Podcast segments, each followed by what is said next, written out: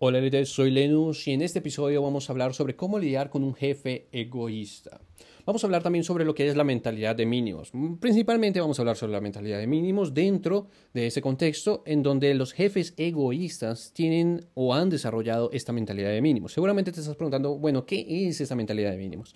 Te voy a dar un simple ejemplo. Una mentalidad de mínimos consiste, por ejemplo, en un colaborador que Trata cada vez de trabajar menos, dedicarle menos esfuerzo, menos tiempo en su trabajo, porque, bueno, no quiere desperdiciar tanto su esfuerzo por lo que está ganando, ¿no? Si no gana mucho, entonces ¿para qué esforzarse tanto? Entonces cada vez trata de dar menos. Entonces desarrolla esta mentalidad de mínimos, de dar lo menos o lo menor para mantener aún esa relación. Y esto obviamente, cuando hablamos de relación, aplica para cualquier tipo de relación. También sucede en una relación amorosa, en una relación sentimental, en donde puede haber una pareja, en donde la pareja da lo mínimo. Es decir, se esfuerza lo mínimo, eh, considera lo mínimo, honra lo mínimo, respeta lo mínimo para mantener a la otra persona, pero no más. Obviamente eso no es bueno. Todo el mundo en realidad prefiere algo más, quiere algo más, así que está dispuesta a dar algo más si es que va a conseguir algo más, ¿no? Todo el mundo tiene esa mentalidad, pero nos hace pensar si todo el mundo está dispuesto a dar más, es decir, hay colaboradores que están dispuestos a trabajar más para crecer más dentro de la empresa, ¿por qué no trabajan más? Bueno, lo que sucede es esta mentalidad mínima o mentalidad de mínimos, que es una mentalidad cíclica. ¿A qué me refiero? Bueno, me refiero a que si esta persona está haciendo lo mínimo, entonces induce a que otra persona dentro de la relación también haga lo mínimo. Porque ¿por qué voy a dar más si la otra persona da lo mínimo? Pues no, yo también doy lo mínimo. Básicamente esa es la mentalidad cíclica que se genera con la mentalidad de los mínimos. Ahora, ¿qué tiene que ver eso con un jefe que es egoísta? Bueno, porque ese jefe egoísta va a tener justamente esa mentalidad de mínimos. ¿Cómo contrarrestarlo? En primer lugar, no caigamos en ese juego de mentalidad de mínimos. Siempre demos más. Si es una relación amorosa, no limitemos nuestro amor, demos más amor. Ahora tú me puedes decir, ya, pero ¿cómo voy a dar más amor si esa persona va a abusar y va a acaparar ese amor y, no me va a dar nada a mí y bueno, se aprovechar de mí y todas esas cosas? Bueno, es algo que me suelen decir, la verdad. Pero esta es la cuestión. Cuando tú das más y las otras personas son incapaces de mantener tu nivel, pues simplemente significa que tienes que sacarlo de tu círculo social. Porque no tiene sentido de que tú te limites simplemente para poder tener una relación con una persona que simplemente no lo vale. Es que eso no tiene sentido. Eso es aún más absurdo. Por lo tanto, es mejor que tú excedas tus capacidades, que ames con todo tu potencial de amar, que respete con todo tu potencial de respetar, que dediques tu esfuerzo, tu tiempo a personas que lo valgan. Y para eso, bueno, tienes que darlo todo y así reconocer quiénes, qué personas son capaces de mantener ese nivel de los límites máximos de tus capacidades y cualidades.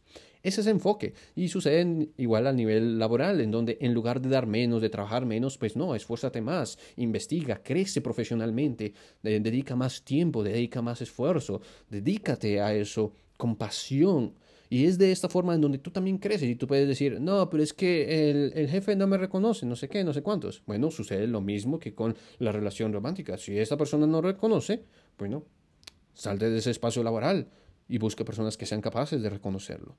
Y de esta forma siempre hay, créeme, siempre hay personas capaces de reconocerlo y siempre hay personas capaces de, de equiparar tu nivel de dedicación.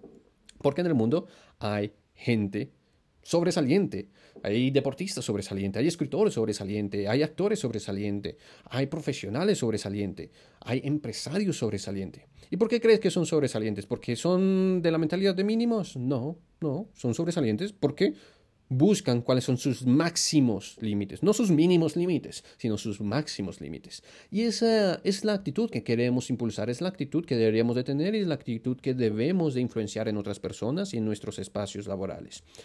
Y ese es el principal mensaje que quiero dar para poder contrarrestar a este jefe que puede tener esta mentalidad egoísta o esta mentalidad de mínimos. Ahora, ¿qué otra cosa puedes hacer? En el caso de un jefe que roba los méritos y culpa a sus, a sus colaboradores por todo lo malo que sucede dentro de la empresa, pues lo que debes de hacer es hablar. Hablar con esa persona, tener una conversación y entender qué tienes a tu favor. Acá pueden variar los contextos y factores. Por ejemplo, si tú desarrollas un rol que es indispensable, un rol que es importante y que no te pueden reemplazar fácilmente, y particularmente si no solo es el tuyo, sino también de otros de tus colegas y se unen, pueden, pueden formar lo que se conoce como un sindicato. Porque son importantes y no pueden pasar por encima de ustedes.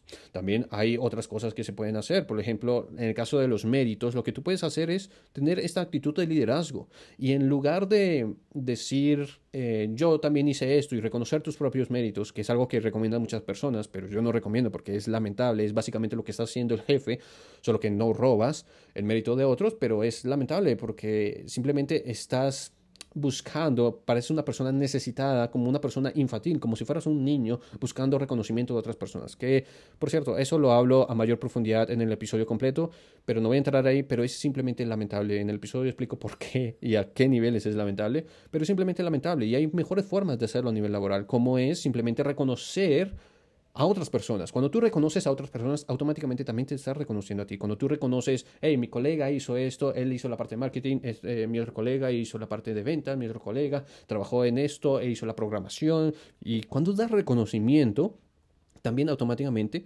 puedes darte reconocimiento sin sonar tan necesitado y desesperado como a lo mejor tu jefe suena cuando cada vez que roba reconocimientos. Entonces puede decir, sí, David hizo esto, no, Andrea hizo, hizo esto, yo me encargué de esta parte. Automáticamente ya estás tomando reconocimientos.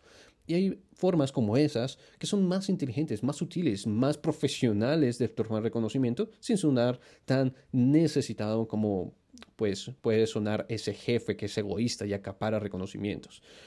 Em, también se da el otro caso en donde ese jefe tiene esta mentalidad em, de mínimos y obviamente acapara beneficios. Y entonces, en ese caso, ya di la recomendación del sindicato, pero también dependiendo del contexto, pueden tomar otras decisiones.